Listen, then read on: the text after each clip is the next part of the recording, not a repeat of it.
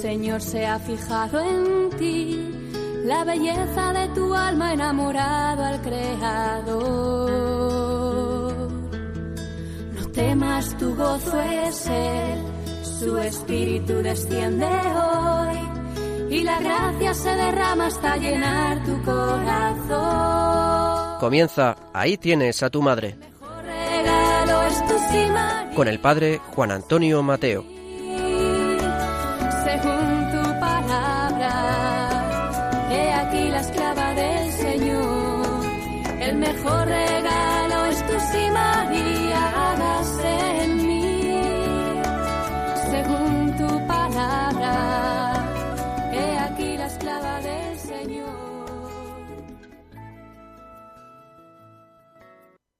Queridos amigos y oyentes de este programa de Radio María, nuevamente estamos con todos vosotros para compartir este momento de reflexión, de contemplación del misterio de la Virgen.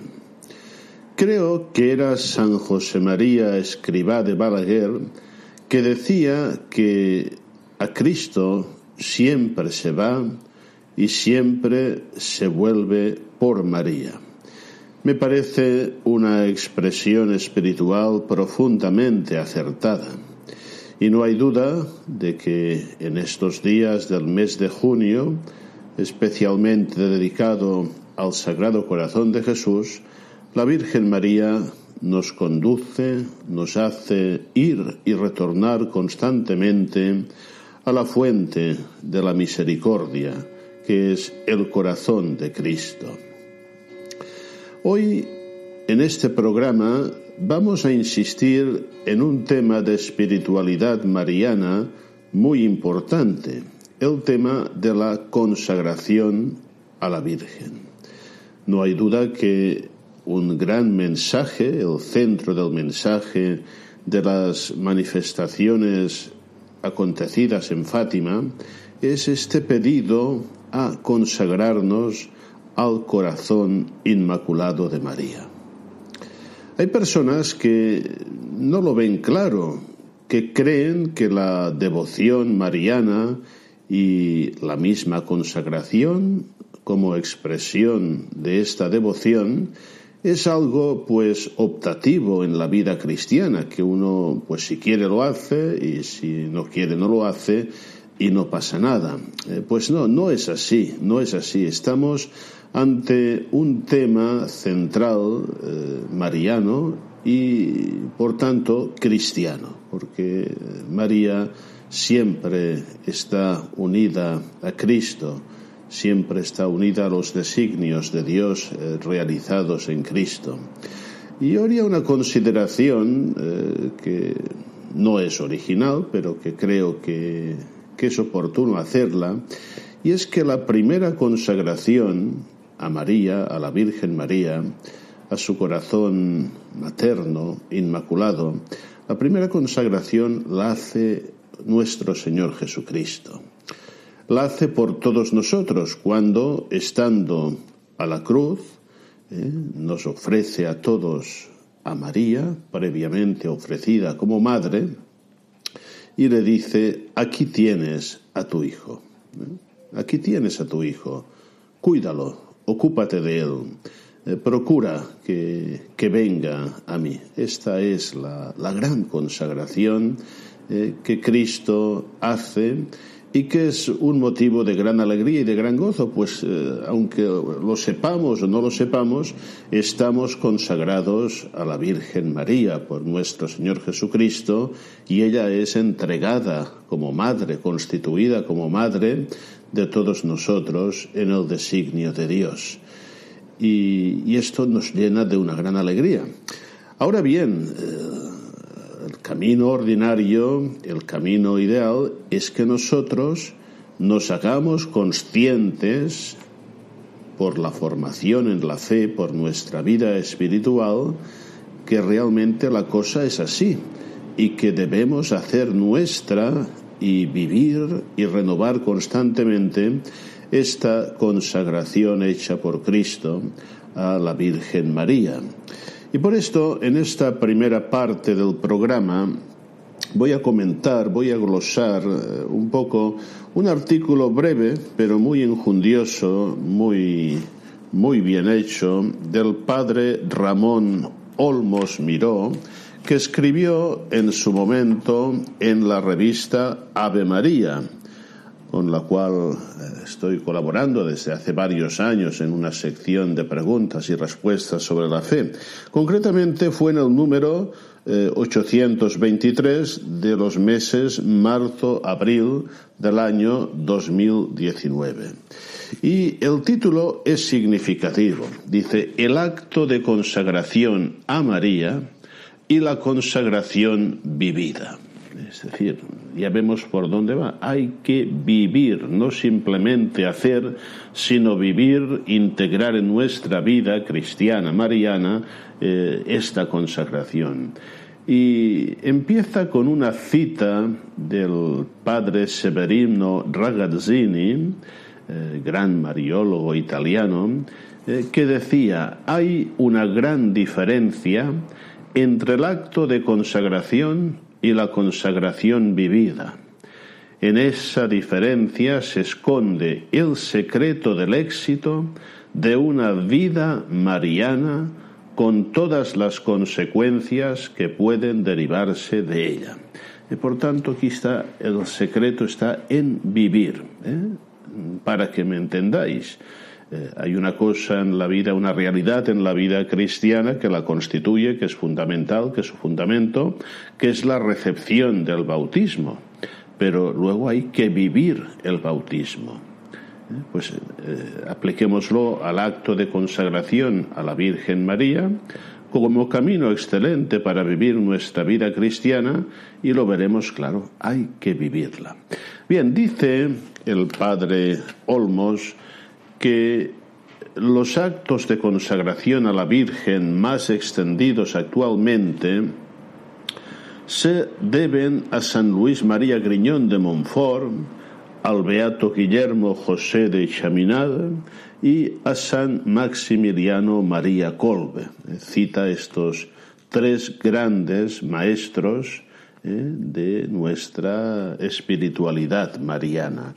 Y todo continuamente pues cita a San Luis María Griñón de Montfort en su obra archiconocida que es El Tratado de la verdadera devoción a la Santísima Virgen María. La cita dice así: Esta devoción consiste en darse enteramente a la Santísima Virgen para ser enteramente de Jesucristo por medio de ella es preciso darle, en primer lugar, el cuerpo con todos sus sentidos y miembros. En segundo lugar, el alma con todas sus potencias. En tercer lugar, nuestros bienes exteriores, presentes y futuros. Y en cuarto lugar, los bienes espirituales e interiores, que son los méritos, las virtudes, las obras buenas pasadas, presentes y futuras.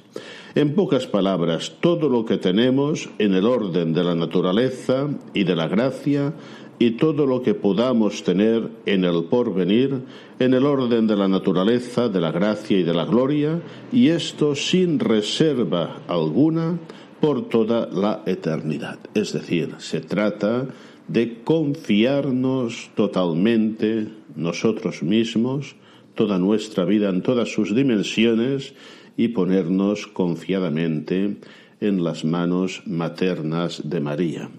Eh, observaría una cosa interesante que a veces es poco conocida, eh, y es que el tratado de la verdadera devoción a la Santísima Virgen eh, está pensado por el santo como todo un itinerario de formación, un itinerario espiritual que concluye con una realización consciente del acto de consagración.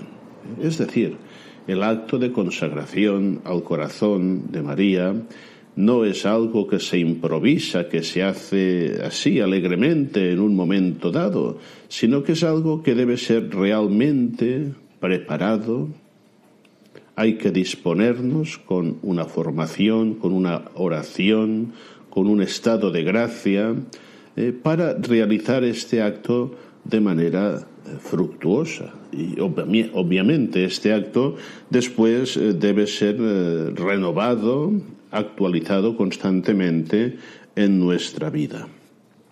Por su parte, nos recuerda el padre Olmos que el beato Chaminade formula en muy pocas palabras la consagración. Veamos lo que nos dice. Todo lo que somos está al servicio de María. Nos hemos dado a María con todos nuestros bienes y todas las facultades de nuestro ser. Que ella haga de nosotros lo que le plazca para la mayor gloria de su Hijo. Y sin duda yo añadiría, no temamos, María va a hacer lo mejor, lo mejor para nosotros. Por su parte, San Maximiliano María expresó el espíritu de la milicia de la Inmaculada como sigue. Oh Inmaculada, Reina del cielo y de la tierra, yo indigno pecador me postro a tus pies suplicándote humildemente que me quieras aceptar todo y completamente como cosa y propiedad tuya, y que hagas lo que te agrade de mí, de todas las facultades de mi alma y de mi cuerpo, de toda mi vida, muerte y eternidad, para que en tus manos inmaculadas y misericordiosas yo llegue a ser un instrumento útil para injertar e incrementar lo más fuertemente posible tu gloria en muchas almas extraviadas e indiferentes, y para extender de este modo lo más que sea posible el bendito reino del Sacratísimo Corazón de Jesús. Pues bien, vemos que estos santos tenían muy claro, muy claro, lo que supone consagrarse, entregarse a la Virgen María. Hay personas que cuando leen esto y lo meditan, pues como que se espantan un poquito porque ven que es un acto importantísimo, ¿eh? es darse todo lo que somos, todo lo que tenemos. Pero cuando pensamos que el destinatario es la Virgen María, la mejor madre, todo temor, toda inquietud desaparece. ¿En qué mejores manos podríamos estar? Finalmente, y para acabar esta primera parte, voy a leer eh, lo que dice el Padre Olmos sobre la consagración vivida. Dice así, prescindiendo de las diferencias existentes en las tres maneras o fórmulas de consagración mariana anotadas, el padre Ragazzini pone de relieve que la consagración perfecta o sea, la entrega total y decisiva de uno mismo a la Virgen, no puede consistir en un simple acto, sino en la aceptación de una relación especial con María que obliga a vivir de una manera determinada, ni más ni menos como por el bautismo o como por la profesión religiosa. Se requiere, por tanto, que la consagración informe todo el vivir cotidiano, y dice que San Luis María expresó lo mismo cuando escribió. No basta haberse dado una vez a María en calidad de esclavo, ni siquiera repetir esto todos los meses, todas las semanas. Sería esta una devoción demasiado pasajera. No hay gran dificultad en ingresar en una confianza, en abrazar esta devoción y en decir todos los días algunas oraciones vocales. La gran dificultad está en entrar en el espíritu de esta devoción, que es la de hacer un alma interiormente dependiente y esclava de la Santísima Virgen y de Jesús por medio de ella. Nos lo dice en el secreto de María. ¿Cómo adquiere un alma el espíritu propio de la consagración mariana? Es decir, que dependa totalmente de María. Lo enseña también San Luis en su tratado de la verdadera devoción a la Santísima Virgen. Todo se resume en obrar siempre por María, con María, en María y para María, a fin de obrar más perfectamente por Jesús, con Jesús, en Jesús y para Jesús. Y acaba diciendo, y comenta el padre Ragazzini, difícilmente se puede concebir un estado o una forma de vida espiritual más conforme con la consagración y que ponga más en relación con María.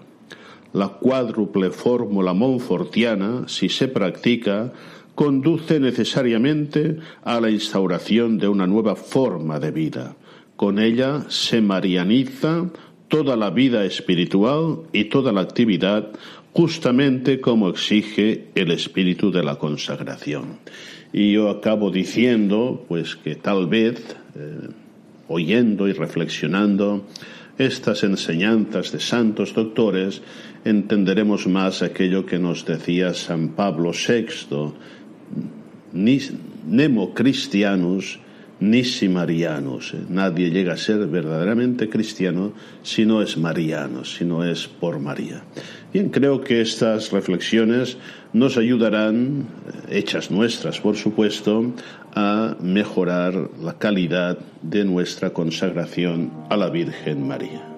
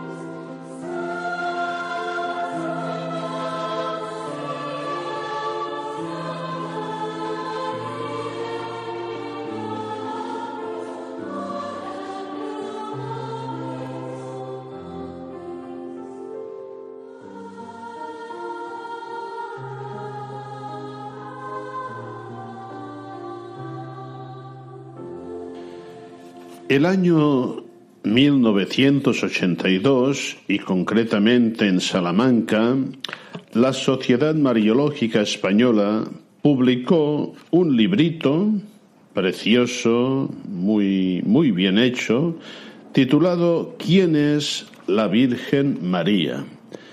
y con un subtítulo que decía Síntesis doctrinal para una devoción consciente. Me consta que se hicieron cuatro ediciones. Ahora en este momento es muy difícil de conseguir y si tenéis la suerte de encontrarlo, pues adquiridlo, porque es una, una verdadera joya para nuestra formación mariana.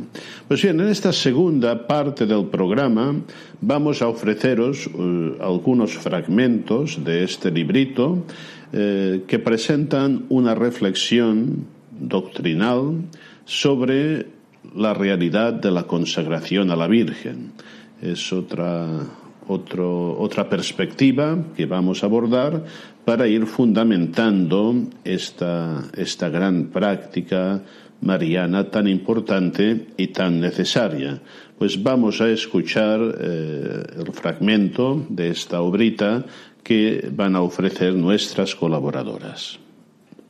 La esclavitud mariana, remedio de los males de la sociedad moderna y esperanza para los tiempos venideros. Dice el Génesis, Enemistades pondré entre ti y la mujer, entre tu descendencia y la suya. Ella quebrantará tu cabeza y tú pondrás asechanzas en su calcañal. En ti tengo yo esperanza, estrella de los maitines, a quien dan los serafines loor y grande alabanza, dice Pedro Vélez de Guevara. La importancia de nuestra devoción sube de punto si se la considera en relación con los errores que entenebrecen los entendimientos con las llagas que dañan los corazones de la sociedad contemporánea. Contra el naturalismo, que todo lo infecciona, qué mejor contraveneno que vivir siempre en esa atmósfera sobrenatural y mariana, de que nos rodea la práctica interior de la santa esclavitud. Contra las fastuosas novedades del modernismo que intentan despojar a nuestra reina de su maternidad divina, principio y centro de sus privilegios todos, ¿qué mejor advertencia que esa sólida teología mariana de la meditación universal, del dominio y de la maternidad espiritual de María, en que se funda nuestro sistema ascético. Contra las libertades de perdición que se inscriben en su bandera en el satánico non serviam, ¿qué mejor estandarte podemos oponer que he aquí la esclava del Señor, el lema de la santa esclavitud? El liberalismo, en su más alto grado, es independencia de toda autoridad, la santa esclavitud, en su más alto grado, continúa, continua y absoluta dependencia. El liberalismo es imitación de Lucifer y la santa esclavitud imitación de María. El liberalismo reclama omnívoda libertad de pensamiento. La santa esclavitud omnívoda, omnívoda sujeción del entendimiento no solo a la fe y a la obediencia, sino también a la unión con María. El liberalismo ata las conciencias con su falsa libertad y esclaviza a todo el mundo con los abusos de su tiranía. Sin embargo, la santa esclavitud desata las almas de todas las ligaduras que las unen a la tierra y les alcanza la verdadera paz y libertad de los hijos de Dios. ¿Qué católico, que de veras lo sea, no ha de entusiasmarse con esta santa práctica tan contraria al liberalismo como es la Virgen Inmaculada enemiga de la serpiente? Ella quebrantará su cabeza. Para combatir estos monstruos, ¿no tenemos los católicos fuerzas bastantes?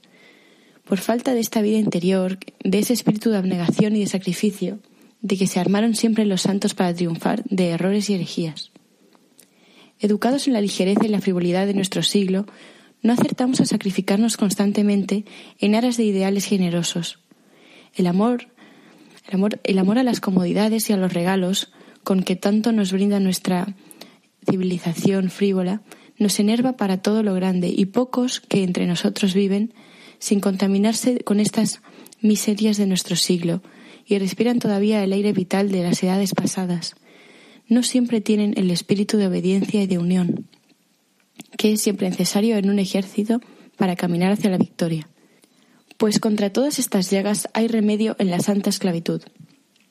La varonil educación de María, que nos enseña a estar siempre de pie junto a la cruz, nos preserva de la ligereza y frivolidad y nos hace enamorarnos de Jesús crucificado, cuyo ideal que puede levantar la tierra de la humanidad caída.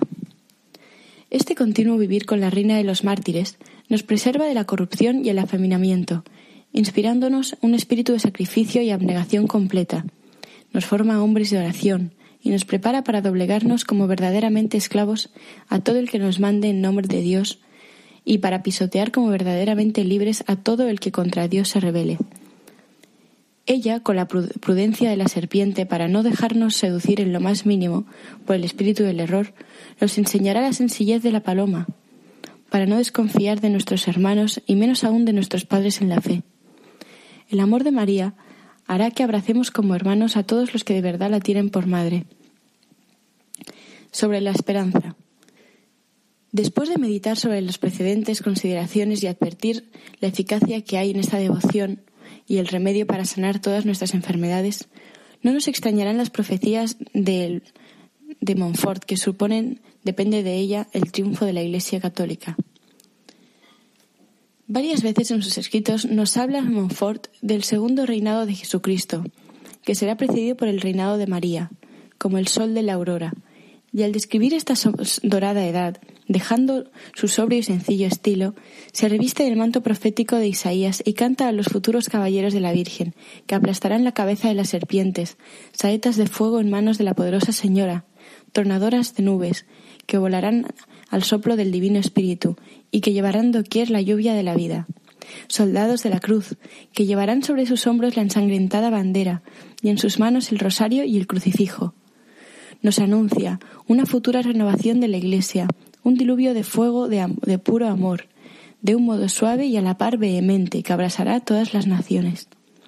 Palabras en las que se ven indicadas, como algunos interpretan, la gran devoción al Sagrado Corazón de Jesús, cuyo reinado predijeron también Santa Margarita y el Padre Hoyos.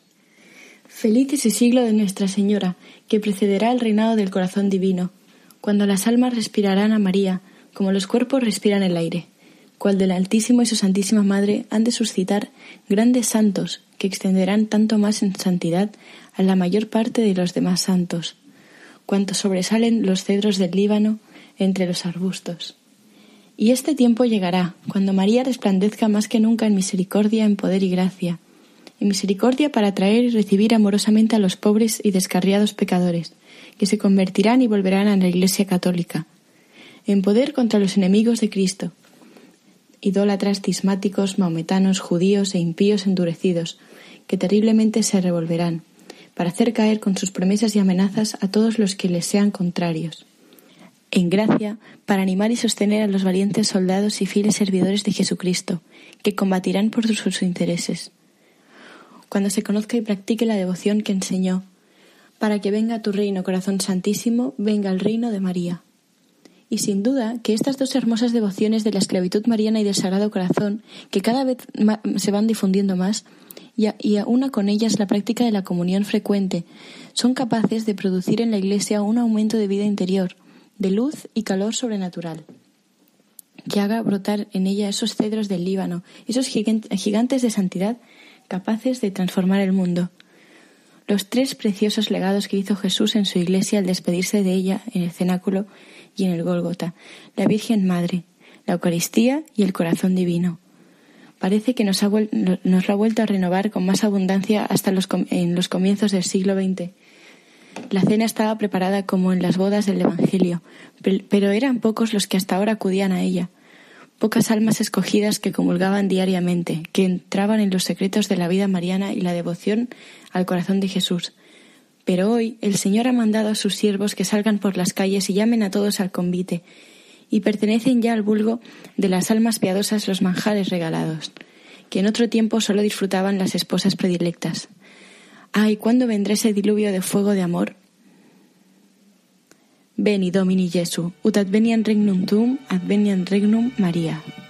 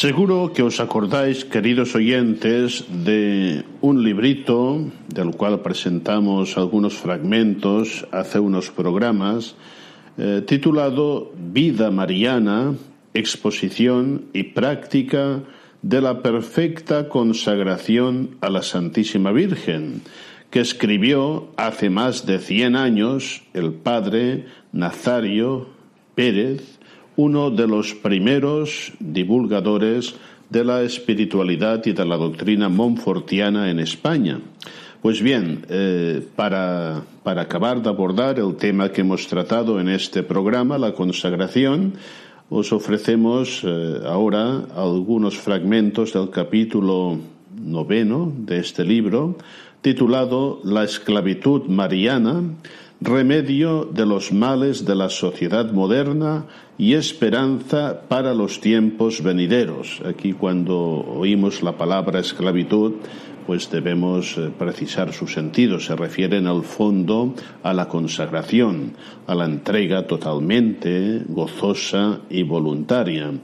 Eh, creo que este fragmento nos ayudará a completar desde un punto de vista espiritual el tema de la consagración a la Virgen María que hemos mirado de profundizar en este programa que sabemos que es un tema muy querido para, para, los devotos de la Santísima Virgen y, por tanto, para los oyentes de Radio María. Vamos pues a escucharlo y sobre todo a, a meditarlo para vivir cada día de manera más consciente nuestra consagración a la Virgen. La consagración a María. La consagración a María es la forma más perfecta y excelente, más eficiente y recomendable de vivir una auténtica espiritualidad mariana. Mediante ella, la persona se compromete o se obliga amorosa y libremente a vivir en una atmósfera mariana, a imitar en todo a María, a conformar su vida y sus actitudes con las de la Virgen nuestra Madre, para vivir así en mayor intimidad con Jesús. Pablo VI, en el documento con el que declaró a María Madre de la Iglesia, afirmó que el conocimiento de la verdadera doctrina católica sobre María será siempre la llave de la exacta comprensión del misterio de Cristo y de la Iglesia. Glosando este pensamiento del Papa, podemos decir que la consagración a María y la vida en íntima comunicación espiritual con ella son la clave para vivir más íntimamente unidos al misterio de Cristo y de la Iglesia, la clave para vivir una auténtica vida cristiana y eclesial. Esto es más fácilmente comprensible si tenemos en cuenta el puesto que la Virgen María ocupa en la historia de la salvación y la función que desempeña la Iglesia como madre espiritual y colaboradora en la vida de gracia. María es miembro sobreeminente de la Iglesia, como ha recordado el Vaticano II. La prerrogativa de ser la Madre de Dios la eleva a una categoría y dignidad altísima, que Santo Tomás y los teólogos han calificado como casi infinita por razón de la dignidad infinita de su Hijo, aunque la sitúa al mismo tiempo muy cerca de los hombres, por ser madre de todos los cristianos en el orden de la gracia, al ser madre de Dios Salvador. Es por lo mismo la hija predilecta del Padre, la Madre Sacratísima y virginal del Hijo y templo del Espíritu Santo, sagrario de la Beatísima Trinidad. Si la espiritualidad mariana es una forma o estilo de vivir la vida cristiana, bajo la inspiración y la influencia de María, parece que no hay otro modo más perfecto y excelente de vivir esa espiritualidad que mediante la consagración a María. En ella y mediante ella se vive el reconocimiento amoroso de la dignidad de María, de sus relaciones con la Santísima Trinidad y de sus relaciones de madre y reina en relación a los redimidos. Los santos más devotos de la Virgen María, desde San Ambrosio y San Ildefonso de Toledo hasta la época más reciente, han practicado de alguna forma de, alguna forma de consagración, como expresión de su amor y servicio amoroso a la Señora. La Iglesia entera vive también consagrada a María. Muchos cristianos, a lo largo de la historia de la piedad, han practicado esta consagración, y actualmente no cabe duda de que muchas almas devotas expresan de este modo su devoción más profunda a la Virgen. En realidad, la consagración ayuda muy eficazmente a vivir la vida cristiana con un sentido de autenticidad. Pero si examinamos de cerca la conducta espiritual de muchos cristianos que han practicado y practican la consagración mariana, no será difícil descubrir que en muchas ocasiones esa práctica se ha reducido a un mero rito de carácter externo, sin fuerza santificadora, una práctica sin incidencia apenas en la conducta y el comportamiento interior de la persona. ¿Es eso la consagración a María? Desde luego que no. Hay, que reconocer también que hay otro grupo de cristianos consagrados a María, más o menos numeroso, que vive con delicadeza amorosa la generosidad de las exigencias espirituales. Pues esa consagración ha sido como un sello, un recuerdo permanente que les ha ayudado a, configurar su espíritu con el alma de María, entregada plenamente al servicio de la salvación. Nadie puede poner en duda que la consagración a María es un gesto dotado de una fuerza de renovación de vida cristiana y que es preciso vivir con fidelidad su sentido y su significado. Todo cristiano, por el sacramento del bautismo, fue hecho miembro vivo de la Iglesia y fue sellado y consagrado para vivir un obsequio de Jesucristo. El sello indeleble de esta consagración es como una voz y una invitación constante a la fidelidad bautismal. La consagración a María no es un sacramento ni imprime carácter en el alma, pero es un compromiso y una obligación que el cristiano puede asumir libremente para imitar a María y ser obsequio de Jesucristo. Es una actitud de vida por la cual nos dirigimos a María como Madre nuestra, para vivir bajo su protección, amparados bajo sus cuidados maternales. Y entramos a formar parte, por decirlo de alguna manera, de la familia espiritual y de su escuela, para aprender de ella a conocer, amar y servir con fidelidad a Jesús. Esta actitud puede ser ratificada en un acto particular y solemne, en un acto de consagración, una manifestación externa de este compromiso de fidelidad y amor, que viene a establecer una alianza con la Madre. Los autores espirituales han dado y dan diversas definiciones de consagración mariana, pero vienen a coincidir en unos mismos elementos fundamentales. La consagración mariana personal es un acto de donación personal libre y consciente universal y perpetua que la persona hace de sí misma a la Virgen María, con la aceptación y el reconocimiento de los derechos que ella tiene como madre y como reina, como expresión de veneración, culto y amor hacia ella. La consagración es una donación personal a María, para que ella gobierne toda nuestra vida y mande en nuestra alma. Todo cristiano redimido por la pasión, muerte y resurrección de Cristo le pertenece a Él, y por lo tanto en algún sentido le, pertenece también a la Virgen María, al ser miembro de la Iglesia y al ser sus hijos. Tal es el reconocimiento, tal reconocimiento como consagrado es universal y perpetuo, se extiende a toda la vida y a todos los actos del cristiano sin excepción, para siempre, pues de lo contrario no sería una auténtica y verdadera consagración. A lo largo de la historia de la piedad mariana, la consagración a María ha revestido diversas, de diversos matices. En los siglos XVI y XVII prevaleció la fórmula de esclavitud y de servicio. Era una entrega y consagración a María como reina y señora del universo. Pero aún esta fórmula de, esclavitud era fruto del amor filial hacia María como madre. En los tiempos recientes prevalece la, la fórmula de la consagración de San Luis María Griñón de Montfort, el gran apóstol de la consagración mariana, que sintetizó en esta frase esta consagración. Vivir en María, por María, con María y para María. Vivir en María significa vivir envueltos en una atmósfera espiritual de carácter mariano, revestidos de sus propios sentimientos y siguiendo y secundando sus inspiraciones. Vivir por María es vivir a impulsos de la gracia, que María nos, obtiene mediante su múltiple intercesión. Vivir sintiendo el influjo espiritual que ella realiza en nuestra alma, vivir unidos y, colgados de ella y su protección materna. Vivir con María es vivir en diálogo amoroso con nuestra Madre del Cielo, en comunicación espiritual con ella, animados de sus mismos sentimientos, llevando en nuestro interior la representación de su imagen de Madre, que debe acompañarnos a todas partes. Vivir para María es vivir en obsequio de nuestra Madre Espiritual, honrarla, venerarla para honrar a Dios y a su Hijo. En los primeros siglos no parecen fórmulas de consagración muy concretas. No obstante, se vivió el espíritu y el contenido de la verdadera consagración. La antífona más antigua dedicada a la Virgen María, de uso frecuente en el siglo IV, expresa una, una idea parecida. Dice así, Bajo tu amparo nos acogemos, Santa Madre de Dios. No desoigas nuestras súplicas en nuestras necesidades. Antes bien, líbranos de todo peligro. Sola casta, sola bendita.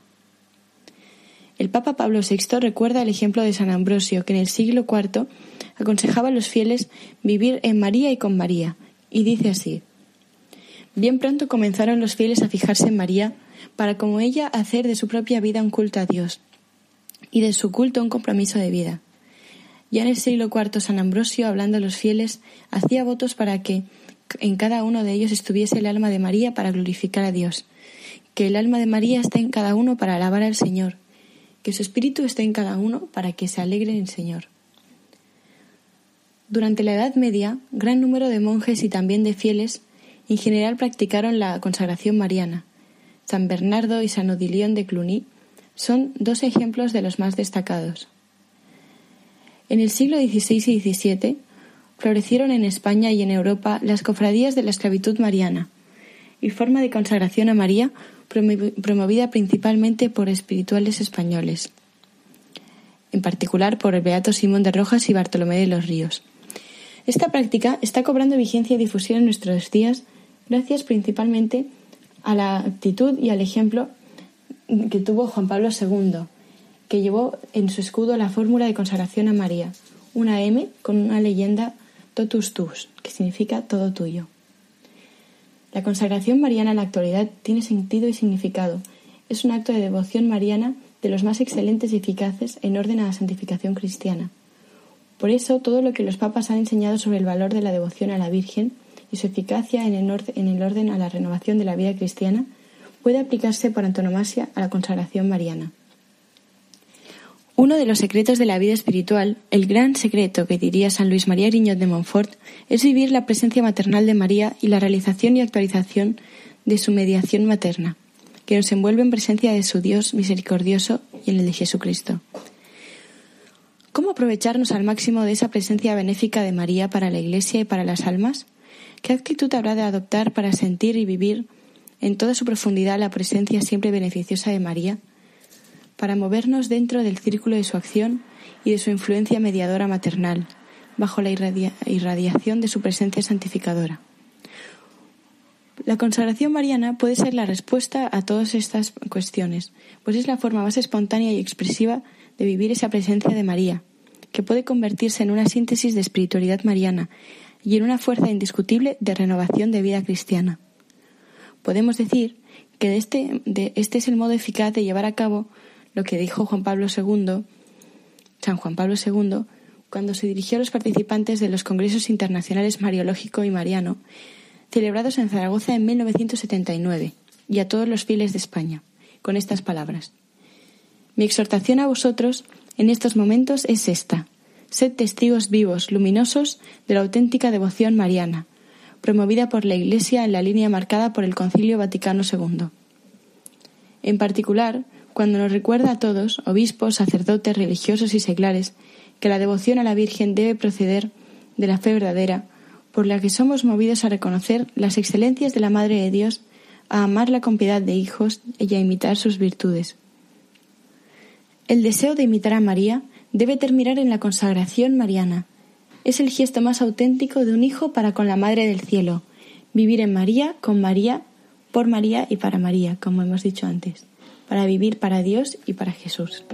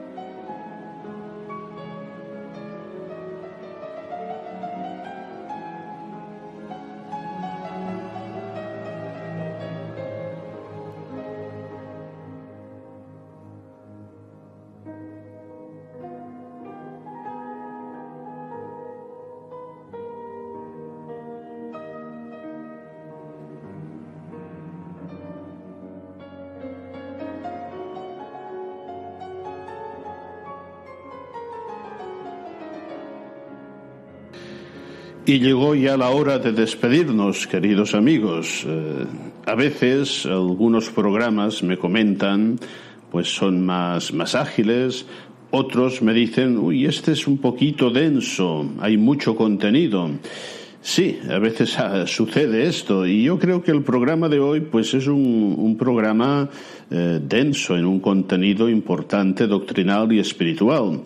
Y yo creo que la solución es oírlo y sobre todo si nos interesa, si queremos profundizar, volverlo a oír, reflexionarlo, llevarlo a la meditación y a la vida. Y tratándose del tema que hemos tratado, el tema de la consagración mariana, creo que valdría verdaderamente la pena. Pues muy bien, eh, queridos amigos, queridos oyentes, que lo disfrutéis, que sea fructuoso para nuestra vida espiritual y hasta la próxima si Dios quiere.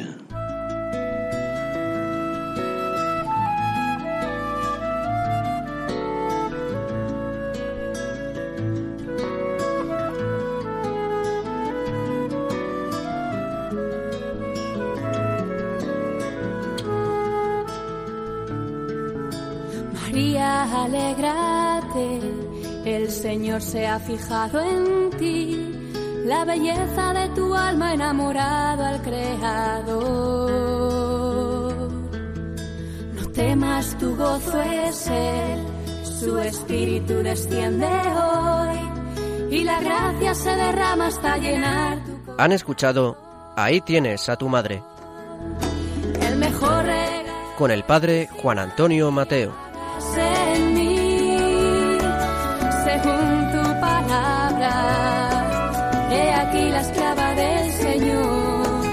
El mejor regalo es tu sí,